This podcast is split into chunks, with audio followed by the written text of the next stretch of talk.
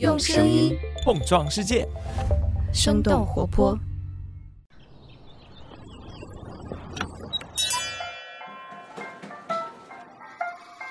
您的生动早咖啡好了，请慢用。嗨，早上好呀！今天是二零二二年的六月十七号，星期五。这里是生动早咖啡，我是来自生动活泼的梦一。几条商业科技轻解读，和你打开全新的一天。如果说纽约是美国的金融中心，硅谷是美国的科技中心，那么提起 Web 三或者是加密货币的中心，你又会想到哪座城市呢？现如今，一场新的技术变革正在美国东南部佛罗里达半岛上一座旅游城市发生。Web 三、加密货币和 NFT 相关的活动在这座城市上频繁的举办，而且相关的人才也在不断的涌入。那这座城市就是。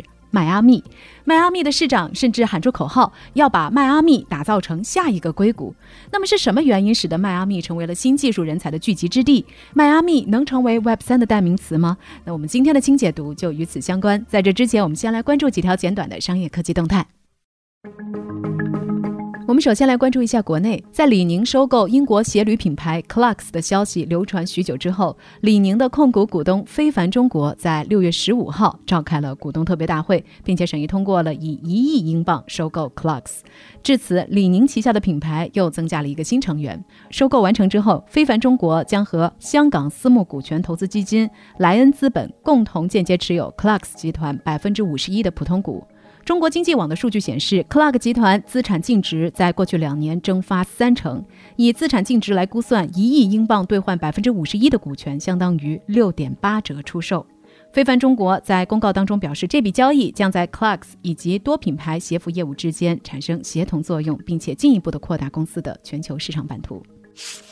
下面来看看宜家。六月十三号，宜家中国发布消息说，宜家中国将会在七月初关闭上海杨浦店。根据上海证券报的消息，上海杨浦店是宜家中国首家小型商场店，开业的时间仅有两年零三个月，而这也是今年四月宜家关闭贵州店以后，在中国关闭的第二家门店。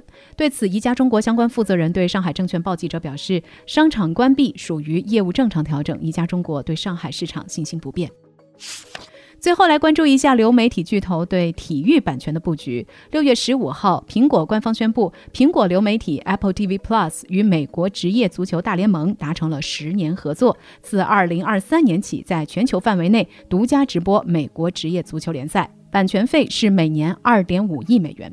就在同一天，印度首富安巴尼的媒体合资公司 Welcome Eighteen 击败迪士尼、索尼、亚马逊、谷歌等巨头，买下了印度板球联赛多数地区的流媒体和电视版权。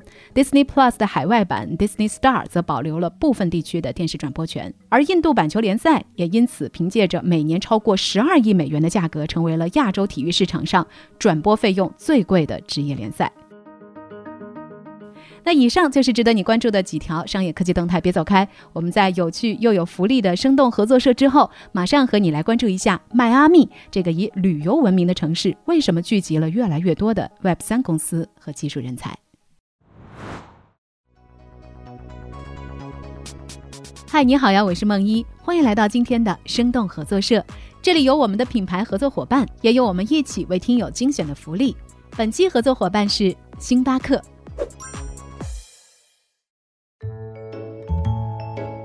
不知道对你来说，感知生活开始回归日常的信号是什么？有人说，当看见星巴克门店开门的时候，就感觉到了一个城市开始回归日常了。那走进星巴克的你会选择什么咖啡呢？是美式拿铁，还是全新推出的星巴克冰镇浓缩呢？无论你怎么选择，他们都有一个共同的灵魂，那就是 espresso 意式浓缩。一杯典型星巴克风格的浓缩咖啡会保有柔和的酸度，同时还带有如蜂蜜涂染舌头般的醇厚口感，充满着巧克力与焦糖般的风味，尾韵悠长，富有甜感。通常来说，在别的地方需要加双份浓缩才有的咖啡口感，在星巴克只需要一份浓缩就能实现。那这背后到底有着怎样的秘密呢？秘密之一，精选不同产区的阿拉比卡咖啡豆，根据风味拼配出星巴克浓缩专用咖啡豆。为了使每杯浓缩咖啡都达到理想中的风味，星巴克只选用拉美和亚太地区的咖啡豆，并按照独特的配方拼配出一款浓缩专用的咖啡。这款咖啡豆从1975年诞生以来，配方从未改变，也成为了无数星巴克顾客所钟爱的意式浓缩咖啡的核心。秘密之二：星巴克的深烘美学和标志性的二次爆裂。市面上不少咖啡豆的烘焙过程通常只有一次爆裂，只有高品质的咖啡豆才能够经受两次爆裂，还不会破裂粉碎。一爆完成时，咖啡豆仅仅呈现浅褐色，这时候酸是它最主要的口味特征。但是如果一爆之后继续进行烘焙，咖啡豆会进入到二次爆裂，这个时候豆子的表面会开始发亮，酸度、纯度和风味开始趋于完美的平衡。不过烘焙会不断的带走咖啡的水分，所以相比之下，做深烘咖啡需要用掉更多的生豆，那成本也就相对更高。然而正因为星巴克深信深烘的魅力和对品质的追求，一直以来坚守深度烘焙，所以无论走。走进哪一家星巴克，你都能品尝到代表星巴克的深烘醇厚口感和饱满香气。秘密之三：精确到秒的制作要求。浓缩咖啡的萃取必须在十八到二十三秒之内完成，以此来确保浓缩咖啡既没有萃取不足，也没有过度萃取。当最后一滴咖啡落下的时候，浓缩咖啡必须正好满杯，并且呈现出清晰的油脂、主体、核心三个层次，这样才算得上是一杯符合星巴克水准的浓缩咖啡。而在这个夏天，星巴克采用全新的冰力镇窑调制技艺制作而成的冰镇浓缩，宛如一杯放大版本的意式浓缩。在感受星巴克醇厚风味同时，也能在丰富的层次中品尝出不同口味交融在一起的丰满口感。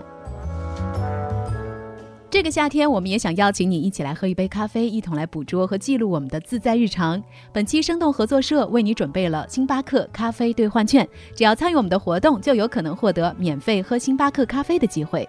具体参与方式，请查看节目的 show notes。期待着你和我们一起发现自在日常的美好。好了，本期生动合作社就到这里，下面继续今天的清解读。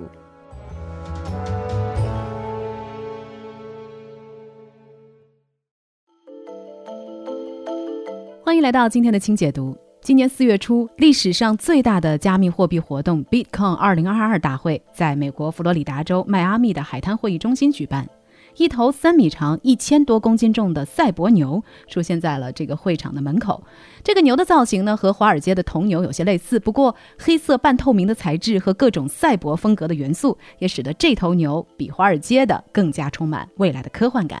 其实这正是迈阿密这座城市想要达到的效果。他们想要在新的技术领域 Web 三和加密货币方面挑战传统的金融中心，也就是纽约的霸主地位。现在整个迈阿密都充满了新技术的元素，各种宣传加密货币和 NFT 的广告牌随处可见。传统提款机旁边就能够看见比特币的 ATM。一家名叫 FTX 的加密货币交易所也获得了 NBA 迈阿密热火队主场球馆的冠名权。一个又一个的 Web 三的活动在迈阿密举办，成。区里海滩边随处可以看见穿着沙滩裤的创业者，而与此同时，新技术的信徒们正在逐渐逃离纽约硅谷，来到气候宜人的佛罗里达南部。根据 CB Insights 的数据。全美加密领域投资前三名的地区分别是纽约、硅谷和迈阿密。纽约聚集了华尔街大量的资金，硅谷拥有互联网新贵和众多的技术人才。迈阿密在这两方面并没有太多的优势。不过，越来越多的人才正在逐渐逃离旧世界的中心，前往南方的阳光海岸。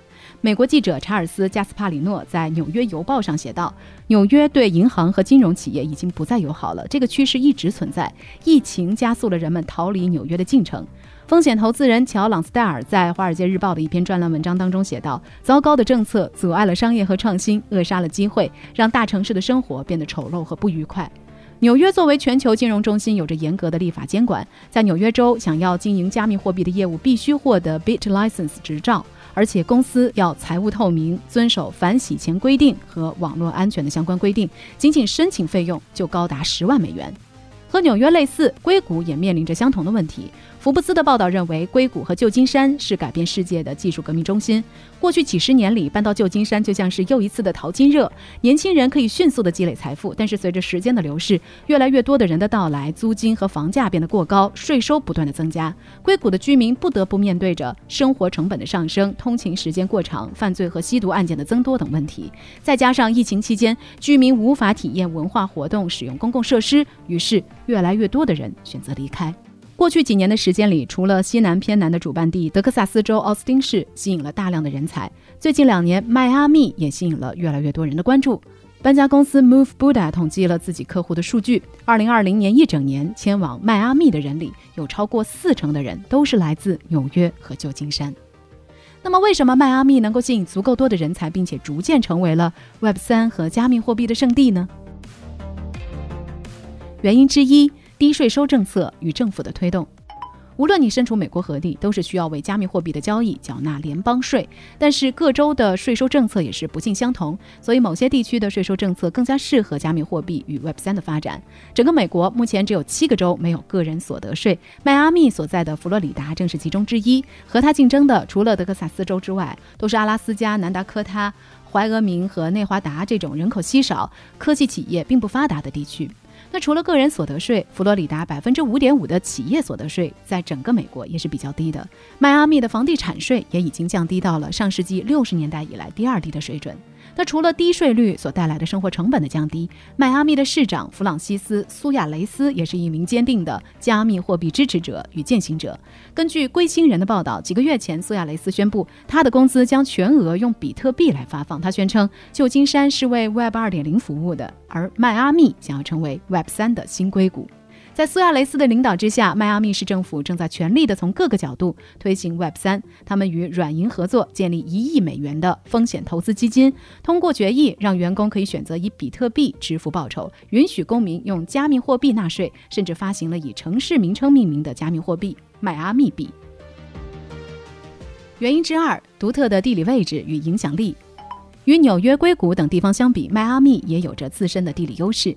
迈阿密附近的核电站使得整个地区的电力成本比较低。根据美国劳工统计局的报告，迈阿密每千瓦时的平均成本大约是十亿美分，和能源资源丰富的德克萨斯电力成本相似，都低于整个美国十三美分的平均成本。这也就更加适合加密货币的挖矿活动。不过和德州相比，迈阿密的公司产业和人群就更加的聚集。除了能源上的优势，迈阿密还是美国通往拉丁美洲的国际门户。由于地理上更加靠近中南美。州迈阿密聚集了大批古巴裔和其他国家的移民，巴西、阿根廷和委内瑞拉等国家不稳定的经济环境也使得中南美洲的财富在迈阿密聚集。就连首个宣布将比特币定为法定货币的国家——中美洲的萨尔瓦多，这个国家的总统也是首先在迈阿密的比特币大会上宣布这个消息的。其实早在疫情之前，BBC 就已经把迈阿密称为拉美国家的首都了。这座城市里有四分之三的人都可以讲西班牙语，有一半的居民出。生在海外，而拉美国家购房者达成的交易数量也占据了整个佛罗里达州国际房地产交易量的三成。就连中国商品去往拉美国家最大的集散地都是迈阿密。可以说，迈阿密聚集了拉丁美洲的大量财富。原因之三：宜人的气候、便捷的生活环境。过去两年多的疫情彻底改变了人们的工作和生活方式，这也让长期的远程办公成为可能。在过去，创业者们可能被迫留在硅谷，保持与投资人的联络，用线下社交来维系关系。但是如今，线上会议已经成为了常态，留在硅谷、纽约等地方的社交压力也骤减。当疫情肆虐的时候，人们不得不待在家中远程工作。那些拥有高品质生活和低廉成本的地方，就成为了人们迁徙的目的地。而迈阿密一直都是美国著名的旅游城市，它地处美国大陆的南端，常年气候温暖，面朝大西洋，狭长的海岸线也带来了风景秀丽的海滩与棕榈树。在最受游客欢迎的旅游目的地里，迈阿密也一直名列前茅。那除了自然风光，迈阿密及其周边地区还是全美第四大都市圈，也是美国东南部最大的都市圈。十多年前，福布斯就认为迈阿密是全美国最干净的城市，这里有着良好的空气质量、大量的植被、清洁的饮用水和干净的街道。近两年，除了 Web 三以及加密货币的相关公司，就连其他的金融行业也来到了迈阿密及其周边地区，比如 Citadel 证券、私募股权公司 Apollo Global Management，就连华尔街的标志性人物 Cathy Wood 也搬到了佛罗里达。那聊到这儿了，也想来问问你，你觉得下一代的技术革命会发生在什么样的地方呢？如果你的工作允许你自由选择的话，你最愿意工作生活在哪座城市呢？